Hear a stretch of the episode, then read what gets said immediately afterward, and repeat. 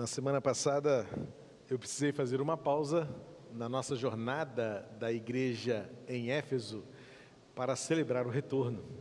E não havia outra ocasião para expor, compartilhar o texto bíblico de 1 Tessalonicenses 2,17, como nós fizemos na semana passada. Pena que a internet não nos ajudou. Essa semana, então, tivemos algumas providências importantes com relação aos nossos provedores de, de rede, de acesso à internet. Hoje estamos com uma internet mais estável, não tivemos problema no primeiro culto, até o momento não temos problema também no segundo culto.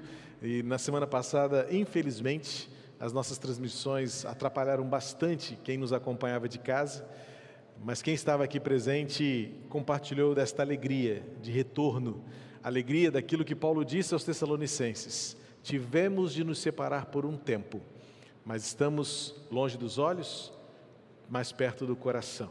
E Paulo termina dizendo: Não vejo a hora de estarmos juntos novamente, porque a saudade é grande. E domingo passado foi um marco de matar esta saudade, de reencontrar, de rever, ainda não de abraçar, mas de saber que nós nunca deixamos de ser igreja. Então, eu fiz uma pausa para celebrar este momento tão importante para nós, histórico, emocionante, especial demais Quantos aqui estavam na semana. Melhor, é outra pergunta. Quantos estão pela primeira vez hoje aqui? É mais fácil. No primeiro culto tinha mais gente de primeira vez. Aqui tem gente que já está repetindo, né? Correu lá na quinta-feira e já garantiu a sua vaga aqui. Que bom, em menos de 24, um pouquinho mais de 24 horas, todas as vagas foram preenchidas. A gente tem acompanhado estatisticamente é, a, a, variação entre os inscritos e os presentes. Tá? Isso é importante. Eu tenho apelado para que, se, não é o caso de vocês, evidentemente, mas a gente vê que algumas pessoas se inscrevem e, por qualquer circunstância, acabam não podendo vir. Alguns até se preocupam com os outros e pedem para cancelar a inscrição, ou as próprias pessoas. Você tem acesso a isso, você pode cancelar a sua inscrição, se até sábado você diz que não vou poder ir, e aí você abre vaga para quem não pode. Então, de domingo passado para cá, todos os ingressos foram ocupados, mas na hora de vir, alguns deixam de vir. Então, de domingo passado até este domingo, a gente está vendo uma média aí de 20% mais ou menos é, de irmãos, somando os dois cultos, tá? Que acabam se inscrevendo e não vindo presencialmente. Então, a gente está avaliando isso, é, como eu disse no domingo retrasado, é tudo um aprendizado. A cada domingo estamos aperfeiçoando, aprimorando, avaliando tudo, não é? Então fica aqui um recado: se você está em casa, porventura, e se inscreveu, é possível que você tenha tirado a vez de alguém que poderia estar aqui e não encontrou ingresso disponível no momento de inscrição. Mas tem sido muito gratificante para nós este aprendizado. É sempre bom aprender coisas novas. É sempre bom aprender com este tempo que a gente está vivendo. Difícil, desafiador, mas precioso. E domingo passado, então, nós tivemos algumas pessoas é, que também se inscreveram e não puderam vir.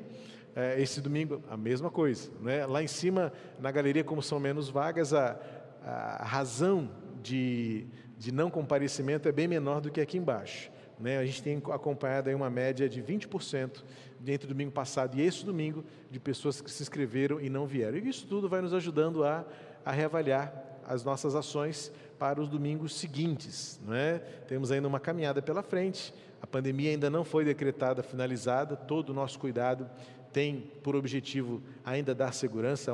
Sexta-feira eu tomei a minha segunda dose da vacina, então espero que você também esteja aí em dia com as suas vacinas para o seu próprio cuidado. É, é uma decisão pessoal, não é? é importante e respeitável isso, mas é importante que você tome todos os cuidados necessários para você se prevenir, porque o vírus ainda está aí as mortes estão abaixando, ah, os números de novos casos também estão numa curva descendente, mas enquanto não voltarmos a alguma normalidade, todo cuidado ainda será muito necessário para a gente eh, se cuidar uns aos outros. Então, voltando à nossa jornada na igreja de Éfeso, hoje é o dia de abrirmos as Escrituras mais uma vez e retomarmos o que temos para aprender nesta história de uma igreja que tem no Novo Testamento, da qual aprendemos o seu começo, o seu amadurecimento, as ameaças que recebeu do seu tempo e como foi no final da sua existência, no final da sua aparição bíblica, recebeu uma severa advertência do seu dono, Jesus, o único dono da igreja, o único que tem autoridade de dizer o seu começo e o seu fim. Lá no iníciozinho de janeiro, não sei quantos se lembram, na fazenda ainda. Lembra que nós começamos o ano fazendo os nossos cultos transmitidos lá do nosso varandão da fazenda Bethesda? Uma forma de mostrar aquela beleza verde que Deus nos deu ali para pregar o evangelho. Nós iniciamos uma jornada na história de uma igreja, com começo, meio e fim. E ali nós aprendemos como a igreja começou em Atos e agora estamos paulatina e vagarosamente estudando na carta de Paulo aos Efésios as características de uma igreja amadurecendo. E com certeza vamos entrar em 2022, porque ainda temos a carta de Paulo a Timóteo, porque foi um pastor da igreja em Éfeso, então temos ali vários indícios de problemas e ameaças que a igreja viveu no seu tempo. Depois vamos para a primeira epístola de João, uma carta belíssima que fala deste dilema é, e deste desafio da nossa presença do mundo no mundo e a convivência com os irmãos. E João fala assim: quem ama o mundo, o amor do Pai não está nele. E também, quem diz que ama a Deus e odeia o seu irmão, é mentiroso. É uma carta confrontadora. E vamos então finalizar lá no Apocalipse, que eu quase prego nesse texto todo domingo, porque eu preciso fazer você enxergar esta dinâmica, esse, gráfico imaginário de uma igreja que nasce, cresce, encontra o seu apogeu e de repente começa no declínio, e antes que chegue ao seu fim, o Senhor Jesus diz: volta aonde tudo começou, volta ao primeiro amor, antes que seja tarde demais. E algo impressionante na carta eh, que Jesus envia às suas igrejas, lá no livro do Apocalipse, o que me chama a atenção é que, mesmo sendo igreja, Jesus se dirige a ela de, uma, de, um, de um local, de um lugar absolutamente surpreendente. Porque Jesus diz às suas igrejas: Eis que estou à porta e bato. Se alguém abrir, eu entrarei. Só entra quem está fora. Ou seja, significa que aquelas igrejas tinham um jeito de igreja mas Jesus estava fora delas. Pensa comigo, é ou não é assustador uma realidade dessa? Em que a gente muitas vezes parece ser igreja, mas não tem nada de igreja, porque igreja só é igreja se Jesus está. E numa igreja onde Jesus precisa bater a porta para entrar, a coisa já desandou de um jeito que nós perdemos o sentido. Pensando tanto na igreja local, a família Ibemeia, como nós assim nos chamamos carinhosamente, como também a igreja brasileira e a igreja que está neste mundo, no planeta. Será que Jesus está dentro ou ele continua à porta? É por isso que a Bíblia é tão importante para nós, porque a Bíblia nos ajuda a compreender de que lado nós estamos e de que lugar Jesus fala conosco. Se é de dentro, aqui, presente conosco também, ou na sua casa onde você está, porque esse sentido é figurado, do coração, ou se ele está do lado de fora, olhando para nós como um ser estranho, desejoso de entrar e, como diz o livro de Apocalipse, fazer morada, cear com a gente, sentar-se à mesa conosco. E ele está pacientemente esperando uma oportunidade que dermos a ele para ele entrar, alegrar-se conosco e cear com a gente a mesa nas bodas do Cordeiro. Por isso a carta aos Efésios é tão preciosa. Diferentemente da carta irmã, eu costumo chamar assim, Gálatas Efésios, até porque a gente aprendeu logo cedinho, quando, quando éramos crianças, né, a recitar os livros bíblicos e parece que Gálatas Efésios é quase que uma continuidade. Assim, ah, Gálatas Efésios, né? Atos Romanos, 1 e 2 Coríntios, Gálatas Efésios, como parece que é uma, é uma é, talvez pela vizinhança, pela proximidade, mas são cartas diferentes. Os problemas eram parecidos, porque a, a, gênese do problema era Paulo lidando com uma polarização. Quando eu comecei a estudar mais a fundo a carta aos Efésios, eu me deparei com uma realidade tão semelhante à que vivemos hoje, porque não era, nesse caso, um aspecto político partidário. Não era uma questão de direita e esquerda, como hoje isso está destruindo pessoas, famílias e igrejas. E isso está destruindo a igreja de Cristo. E nós não estamos atentos, ou se estamos atentos, estamos indiferentes a isso. Porque não nos importamos em que as nossas opiniões estejam separando famílias, netos de avós, filhos de pais, sobrinhos de tios, primos, que eram amigos, que riam, que brincavam e hoje, por opiniões divergentes, não se falam e se tornaram literalmente inimigos. Não só adversários, mas inimigos. Lamentável pensar que esta realidade permeou e isso não faz diferença, porque importa é a minha convicção de que lado eu estou. E quem está do outro lado se tornou meu inimigo. E não importa se ele também se diz irmão em Cristo, não. Há quem diga até que é melhor que não seja.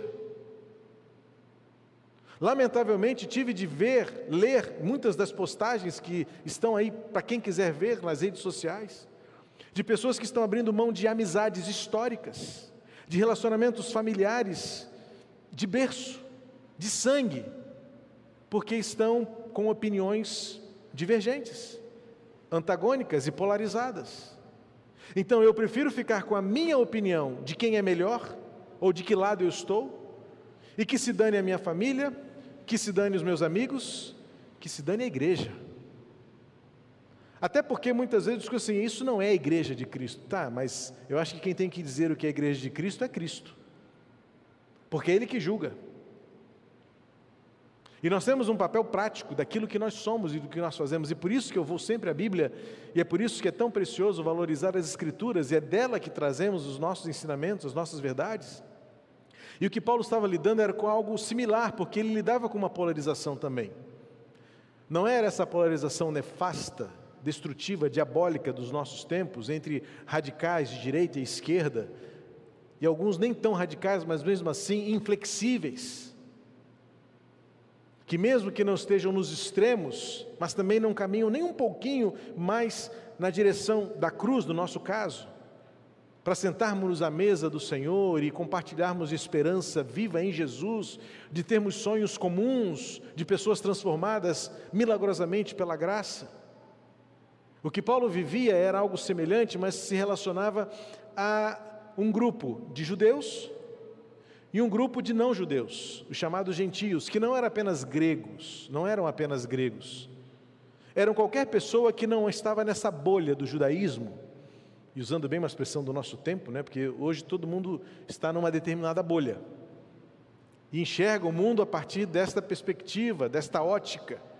E Paulo lidava com isso, e por isso os princípios estabelecidos aqui são tão válidos, porque tanto em Gálatas quanto em Efésios, Paulo está querendo convergir para o sentido de Jesus Cristo, pois ele une, ele reconcilia, ele nos dá princípios e sentido para superar essas diferenças e essas divergências e nos fazer enxergar aquilo que mais nos une e deixar um pouco de lado aquilo que tanto nos desune. Quando Paulo escreve aos Gálatas, o problema, ali, o, o problema ali era mais teológico, doutrinário, porque a questão era do culto. Porque os judeus diziam para os gentios: Olha, vocês precisam circuncidar. E os gentios diziam assim: Não, Paulo me ensinou que eu não preciso me circuncidar. E aí começava a brigar. E a briga era feia, tá? A briga era complicada. Por isso que eu digo que o paralelo é muito semelhante, porque não era um problema político partidário, mas era um problema de extremos, em que ninguém queria abrir mão, e Paulo o tempo todo, gente, vamos convergir para o sentido da graça em Jesus Cristo, porque nenhum de nós, nem judeus, nem gentios, merecíamos ser quem nós somos. Merecíamos receber o que recebemos da cruz. E Paulo, então, o tempo todo trabalhando a unidade da igreja em Gálatas, porque eles estavam brigando por convicções teológicas doutrinárias. Já em Efésios, a carta que Paulo escreveu aos Efésios, ou seja, naquela região de Éfeso, o problema era esta polarização, mas mais num contexto comunitário, porque a questão não era muito é, circuncisão. Quando a gente lê a carta, o problema é o seguinte: eu não me misturo. Nós somos muito diferentes. Não tem como conciliar judeus e gentios, porque nós temos hábitos diferentes, culturas diferentes, costumes diferentes, é, é, culinária diferente. E aí você começa a trazer uma série de características que não, não tem como juntar isso tudo num só povo. Não tem como. É muita diferença para você dizer que somos todos, de alguma forma, um só corpo. E Paulo, então, é nesse trecho que Paulo vai apelar para a comunidade, para o senso de corpo e dizer assim: olha, lembrem-se que, a despeito de vocês serem tão diferentes, o desafio da vida em Jesus é que somos um só corpo, uma só fé, um só batismo, um só Senhor. E Paulo apela para uma unidade em Cristo.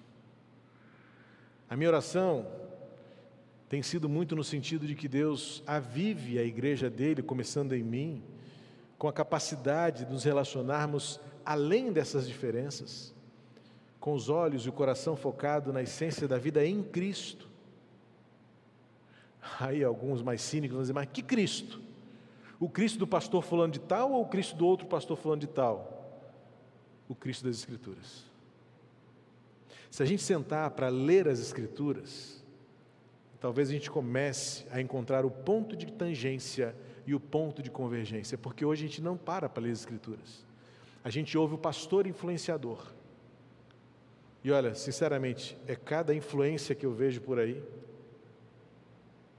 Ah, porque eu estou ouvindo o podcast do pastor tal, eu ouço a mensagem do pastor fulano. E aí a nossa autoridade não vai para as escrituras, para a sua própria vivência, para a sua leitura bíblica para o seu próprio alimento, para a sua ingestão, você prefere que alguém coma por você. Ou seja, eu espero que, vou usar o Pedro como exemplo, eu espero que o Pedro faça exercício no meu lugar, se alimente corretamente no meu lugar, eu vejo a mudança e a transformação no seu corpo, mas eu espero que eu emagreça, que eu fique forte. Mas é ele que está fazendo e o benefício é dele. Então eu espero que o pastor Fulano leia a Bíblia, interprete os fatos, interprete corretamente, se alimente, e eu vou dizer assim: é, Fulano, o pastor, aquele cara é bom. E eu fico com a palavra do pastor, pastor Purim, e não vou citar nenhum outro para não, não, não faltar a ética, mas tem tantos que eu poderia citar aqui. Que não me representam e também não representam a interpretação que eu faço das Escrituras. Então eu prefiro eu mesmo dizer para você o que eu entendo, o que eu leio, o que eu interpreto, mas desafio você a você também ter a sua percepção e nós sentarmos à mesa para conversar sobre essas escrituras, porque hoje em dia até Jesus tem o Jesus direito e tem o Jesus esquerda, já percebeu? E são tão diferentes. Qual é a solução então? Aquilo que Neemias nos ensinou no diário de Neemias que estudamos toda quarta-feira e com, e com visualizações recordes. Eu, eu nunca tive numa quarta-feira tantas pessoas recebendo a palavra de Deus como nesse tempo da pandemia. Advento positivo, virtuoso deste tempo. E Neemias nos ensinou que um dia o povo viveu um novo começo, quando de pé todos ouviram as Escrituras e perguntavam um para o outro, e os escribas e os sacerdotes passavam entre eles, ensinando um a um o que aquilo significava na vida deles. É Bíblia não é o pastor tal, não sou eu, é a Escritura. Acredito que por isso você tem nos ajudado a pontuar e a apontar que o púlpito é uma das nossas fortalezas, porque tanto eu quanto os nossos demais pastores, quando pregamos, quando ensinamos, pastor Pedro, pastor Fabrício, pastor Israel, e agora o Diogo também, que quer ser pregador além de músico, nos debruçamos não para falar aquilo que nós achamos, mas a gente define a partir das Escrituras. Cada um no seu estilo. O pastor Israel vem aqui, monta um gráfico, faz desenho, cola papelzinho, mas o tempo todo mostrando o que o texto diz. Pastor Fabrício abre as escrituras e diz ponto a ponto o que significa aquilo na nossa vida. Pastor Pedro, como um mestre de todos nós, como que sentado na, na, aos pés de uma árvore, para, explica, ilustra nos faz visualizar de um outro jeito, de uma outra ótica, aquilo que a Bíblia está dizendo, usando a imaginação, como um bom professor que é. Porque todos nós queremos, a partir deste púlpito, dizer a você: não somos nós, é a Escritura. Então o que o mundo precisa é de Jesus, e não é o Jesus do pastor Fulano, do pastor Beltrano, muito menos o Jesus do pastor Purim. É o Jesus que nós juntos sentamos e confrontamos-nos com, confrontamos com as Escrituras e o Evangelho. É por isso que não é mais segredo, porque quem estava na Assembleia viu, nós estabelecemos uma nova missão para a gente.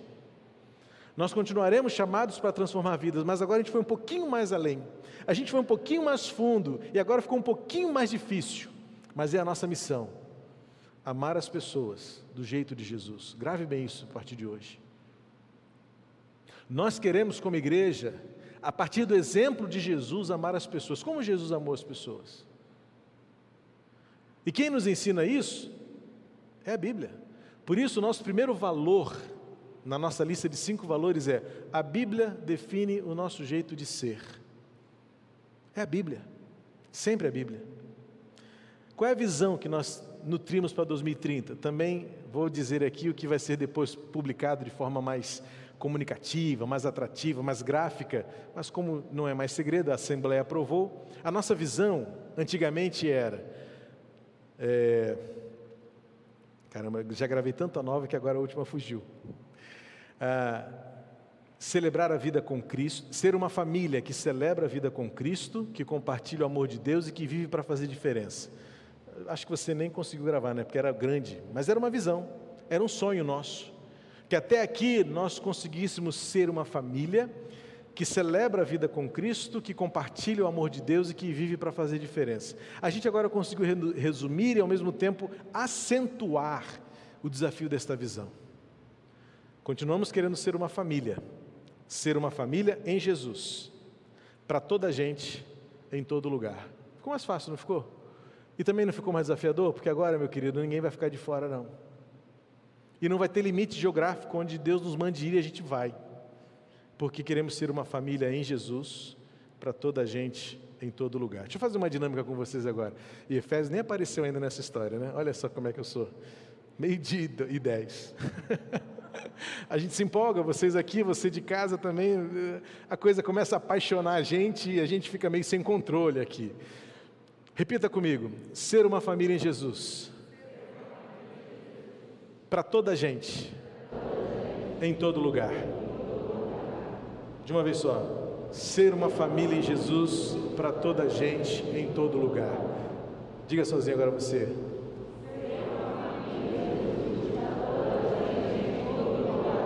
Essa é a visão que temos para 2030. Amém? E a nossa missão, quem lembra? Acabei de falar um pouco antes. Amar a Jesus do jeito, amar as pessoas do jeito de Jesus. Todos juntos? Pronto, pastor Fabrício, pastor Real, pastor Pedro, fechou. Diogo, estamos juntos nisso aí. E os nossos valores, só para fechar o assunto e não ficar nada pendente. Fechamos aqui cinco valores, que são assim, os nossos trilhos. Eu sei que um trem anda só em dois trilhos, mas nós temos cinco trilhos.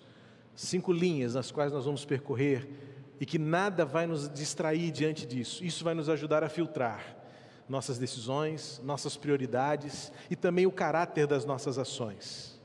Primeiro valor, a Bíblia define o nosso jeito de ser. Você está comigo nisso? Não é direita nem esquerda, não. É a Bíblia. É a Bíblia que vai definir quem nós somos. Segundo, pessoas são mais importantes. Concorda comigo? Cadeira não é importante, não. É, é, parede não é importante. Um papel não pode ser mais importante que uma pessoa. É por isso que, inclusive, quem chegou depois não se inscreveu entrou. Até porque tinha algumas cadeiras sobrando. Porque ninguém pode ficar de fora. Terceiro valor: servir com o melhor. Não é com o que sobra, não. Não é com o que deu. É sempre com o melhor. Lembra que eu falava sobre as doações dos casacos para a rua? Não é você pegar aquela roupa que você não usa mais. É você tentar tirar do que você ainda usa e dividir Lembra que Jesus falou: quem tem duas, separa uma e dá para o próximo. Porque o problema é que às vezes só dá o que sobra. É, isso que, é por isso que você nunca consegue dizimar, entregar, ofertar.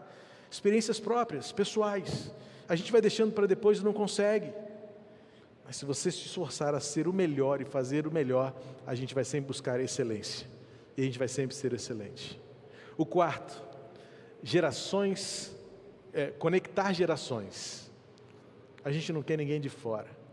Estou vendo aqui as crianças com a gente, os idosos com a gente. Uma igreja é igreja quando o bebê se sente família junto com o seu avô ou bisavô e compartilha das mesmas realidades. E o nosso quinto valor, é ouvir e responder ao nosso tempo, é a nossa relevância. Dei um spoiler aqui, como disse, não era segredo porque a Assembleia aprovou, então tomou conhecimento disso, mas aguarde mais informações, porque isso tudo vai estar, estará visualmente para todos nós não esquecermos nunca mais. A igreja de 2030 é uma igreja que quer amar as pessoas como Jesus e que quer ser uma família em Jesus para toda a gente em todo lugar. E o que será que ainda consigo tirar de Efésios depois de tudo isso que eu já falei aqui, empolgado, como eu fiquei? É igual quando me perguntam sobre o chamado. Quando eu começo a falar para alguém por que, que eu sou pastor, o tempo vai embora. É isso que acontece com as minhas aulas no seminário, quando algum aluno pergunta alguma coisa, o conteúdo fica esquecido, fica para depois. Efésios 4, 25 a 32, eu vou pelo menos tentar resumir o que no primeiro culto eu consegui não avançar. Foi um desafio. No primeiro, nem no primeiro culto eu consegui. Olha que eu nem fiz essa introdução toda, está diferente do primeiro culto. Porque eu acabei me empolgando aqui com esse momento é, de compartilhamento com você em casa, aqui presencialmente, do que nós queremos ser como igreja. Os desafios que temos diante de nós. E aí de manhã, eu tinha que ter chegado até o versículo 32, não, não saí do versículo 27. 27. Fiquei, aliás, nem no 27 eu cheguei, fiquei só no 26. Ou seja, domingo que vem tem mais. Mas vamos lá, Efésios 4, 25 a 32, eu vou ler, domingo que vem eu leio de novo, e eu quero só deixar, pelo menos alinhado, você com o pessoal que veio de manhã, com aquilo que é importante para nós. Diz assim o texto em Efésios 4, 25 a 32. Por isso, deixando a mentira, que cada um fale com o seu próprio, com o seu próximo a verdade, porque somos membros do mesmo corpo. Fiquem irados e não pequem, não deixem que o sol se ponha sobre a ira de vocês, nem deem lugar ao diabo. Aquele que roubava não rouba mais. Pelo contrário, trabalhe, fazendo com as próprias mãos o que é bom para que tenha o que repartir com o necessitado. Não saia da boca de vocês nenhuma palavra suja, mas unicamente a que for boa para edificação, conforme a necessidade, e assim transmita graça aos que ouvem. E não entristeçam o Espírito Santo de Deus, no qual vocês foram selados para o dia da redenção. Que não haja no meio de vocês qualquer amargura, indignação, ira, gritaria e blasfêmia, bem como qualquer maldade. Pelo contrário, sejam bondosos e compassivos uns para com os outros, perdoando uns aos outros, como também Deus, em Cristo, perdoou vocês. Paulo tinha acabado de escrever nos versículos anteriores, versículo 22 a 24, que a gente deve deixar a velha natureza. E no versículo 23 ele fala: renovar e revestir a nossa vida com a nova natureza. O revestir aqui é o conceito da indumentária, da roupa, do traje. Então, o que Paulo está dizendo até chegar aqui é que para que a igreja seja uma unidade, porque este é, o, é a ênfase do capítulo 4. A questão não é mais teológica, agora a questão é prática, é comunitária, a questão é relacional. Paulo está no capítulo 4 dizendo: somos um só em Cristo. Mas isso não será possível enquanto a gente viver é, aprisionado à velha natureza, ao eu sou assim mesmo, eu sempre fui assim, esse é o meu jeito.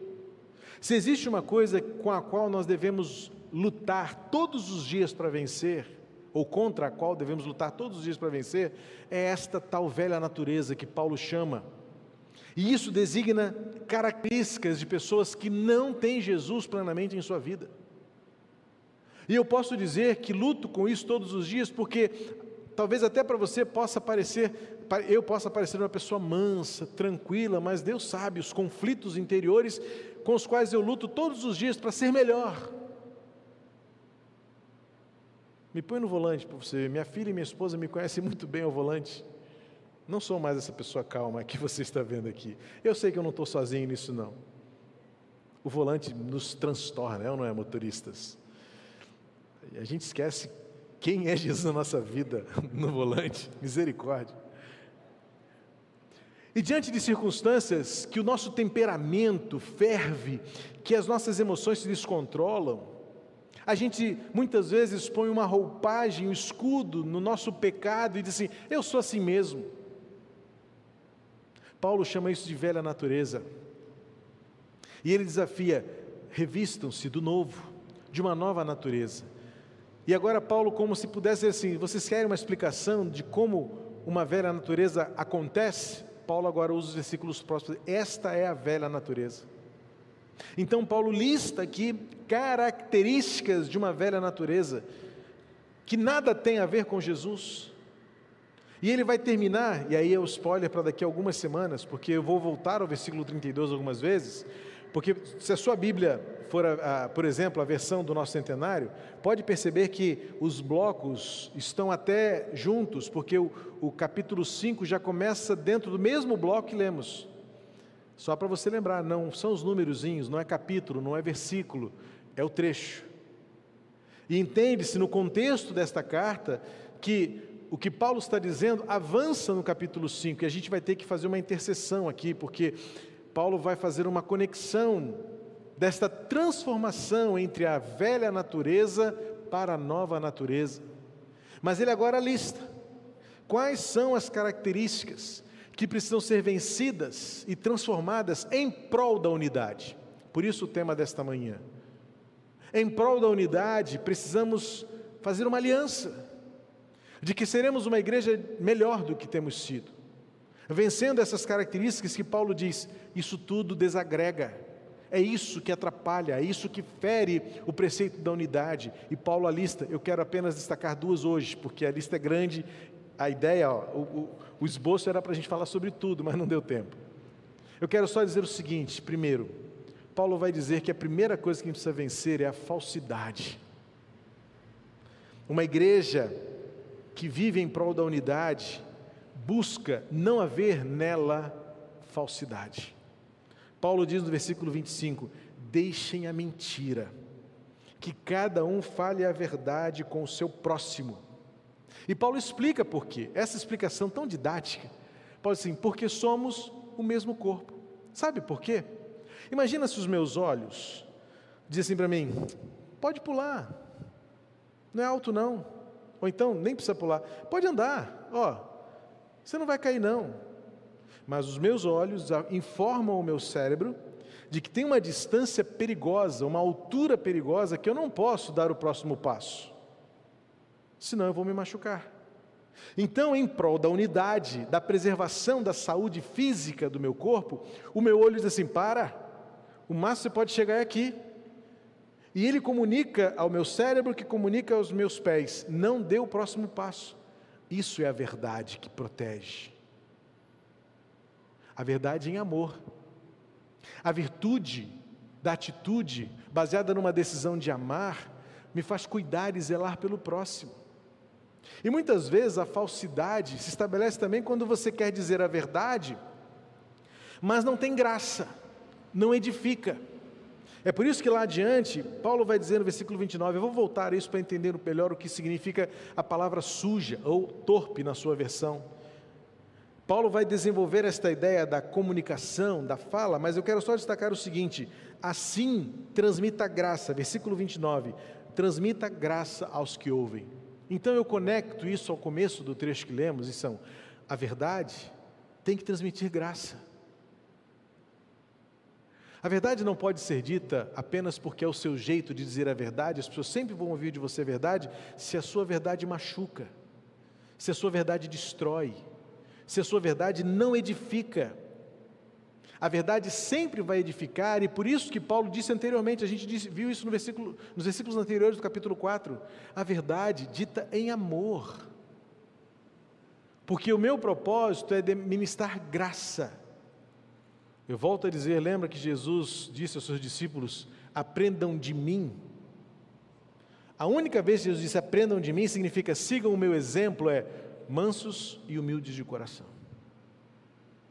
E é por isso que Paulo agora vai dizer, na segunda característica de uma igreja em prol da unidade, é que a ira, ela precisa ser controlada. A, a ira é presente. Paulo não está dizendo que a ira é pecado. A ira pode ser pecado, porque ele diz: é, portanto, meus irmãos, irem ou irem-se e não pequem. Paulo não está proibindo de se irar, é porque a ira é uma reação. A ira muitas vezes é uma reação que pode promover justiça, solução, paz, por incrível que pareça, mas nunca será uma ira egoísta, uma ira interessada, uma ira voltada muito mais para os seus interesses. Mas quando a ira é em defesa da justiça, quando a ira é em defesa dos princípios e que ela não dura muito mais do que o suficiente para solucionar a situação, ela não é peca, pecaminosa, mas ela é virtuosa. Foi o que Jesus fez no templo. E muitas vezes esse texto é muito mal interpretado, porque usam a ira de Jesus para justificar uma raiva, uma ira, uma discórdia desmedida e pecaminosa. Porque o que Jesus fez ali, presta atenção agora, Jesus não estava irado com a opinião das pessoas. Jesus não estava irado com as críticas que as pessoas faziam a ele. Jesus lidou bem com as críticas. Lidou bem no sentido de que ele sabia que as críticas faziam parte do processo. Eu ainda estou aprendendo a lidar com isso. Não é fácil. Você sabe que não é fácil. Todos nós, um ser humano sabe que não é fácil lidar com críticas. Mas a ira de Jesus ali não foi porque as pessoas discordavam dele. A ira de Jesus ali foi para restabelecer a ordem do culto.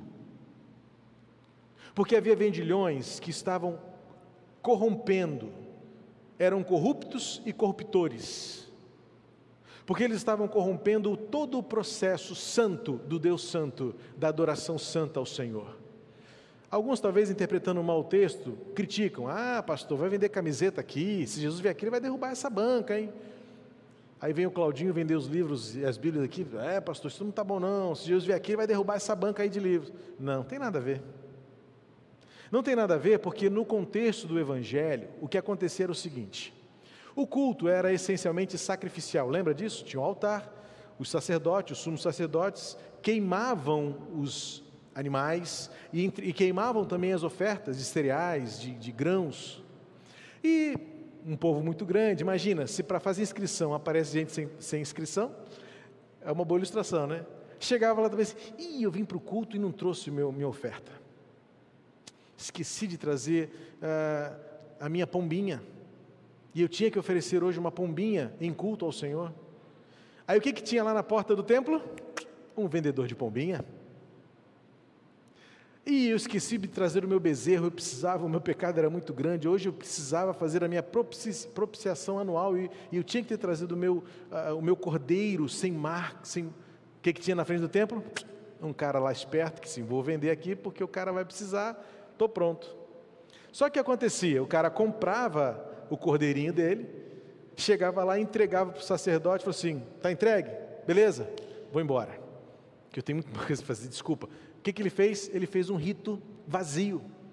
Ele entregou o cordeiro, foi embora, e foi embora, não sei se na boa fé ou na má fé, disse assim: ele vai fazer lá o que ele tem que fazer, porque é ele que vai fazer, é o sacerdote. Pastor, ora por mim.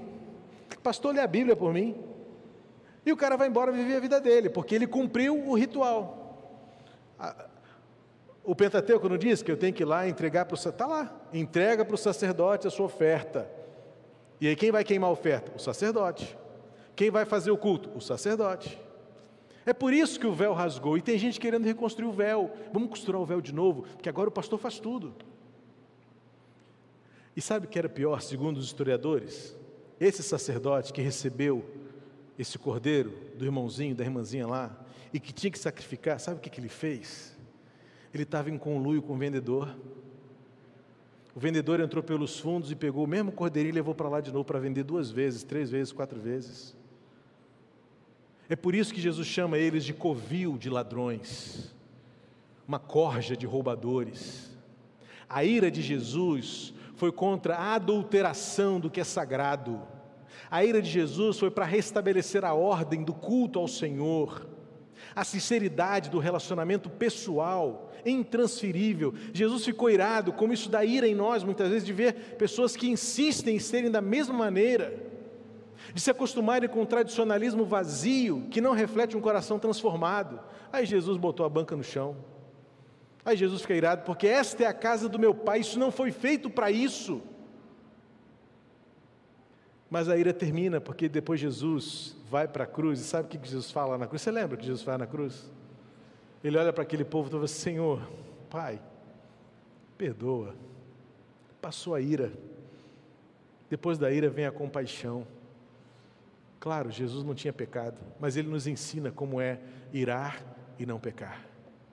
Porque a ira dura até que a solução seja encontrada. Depois, diz o texto aqui no versículo 20, 29, 26, não deixe o sol se pôr sobre a sua ira, porque a ira é pecado, quando ela é tão somente para alimentar a sua ferocidade, talvez o seu orgulho e a sua maldade. Aí sim é uma ira pecaminosa. Mas se ela é uma ira pela justiça, como disse John Wesley, eu até gravei bem essa frase, marquei aqui e frisei ela. John Wesley dizia o seguinte: Dei-me cem homens que não temam a ninguém senão a Deus, que não odeiem nada senão o pecado, e eu abalarei o mundo. Em outras palavras, o que John Wesley disse: Eu quero pessoas que se mantenham irados contra todo e qualquer que se oponha a Deus, mas que não percam a compaixão de transformá-los pela graça de Jesus são as nossas atitudes em prol da unidade. Por hoje é tudo isso. Domingo que vem nós continuaremos nesta lista grande que o apóstolo Paulo diz de confronto, para que nós sejamos uma igreja que viva em prol da unidade em Jesus. Por hoje, eu desafio você a, como membro de um corpo, com os olhos precisam dizer e avisar ao cérebro os perigos que há diante de nós, que nós também sejamos unidos para preservar para cuidar uns dos outros, para fazer com que a graça de Deus prevaleça. E a ira, que seja ela tão somente para mostrar uma inconformidade com aquilo que é injusto, com aquilo que é desrespeitoso, com aquilo que avilta o caráter santo de Deus, porque esse é o papel da igreja. Mas que isso não dure nem um minuto a mais do que o suficiente para depois você ministrar compaixão, graça e misericórdia por todo aquele por quem Jesus morreu. Que Deus nos abençoe, em nome de Jesus. Pai querido, nós queremos louvar o Teu nome nesta noite mais uma vez, pela Tua graça por nós, pela Tua palavra. Pai querido, que essa palavra continue ecoando e ressoando, desafiando o nosso coração a sermos uma igreja segundo o Teu coração e que vive em prol da unidade. Por Jesus, em Jesus e com Jesus queremos viver, até que Ele volte. Que a tua graça esteja sobre nós, que teu amor imensurável nos alcance e transborde nós para essa geração. E que o consolo, a direção do teu Espírito também nos conduza por toda a caminhada. Em nome de Cristo. Amém.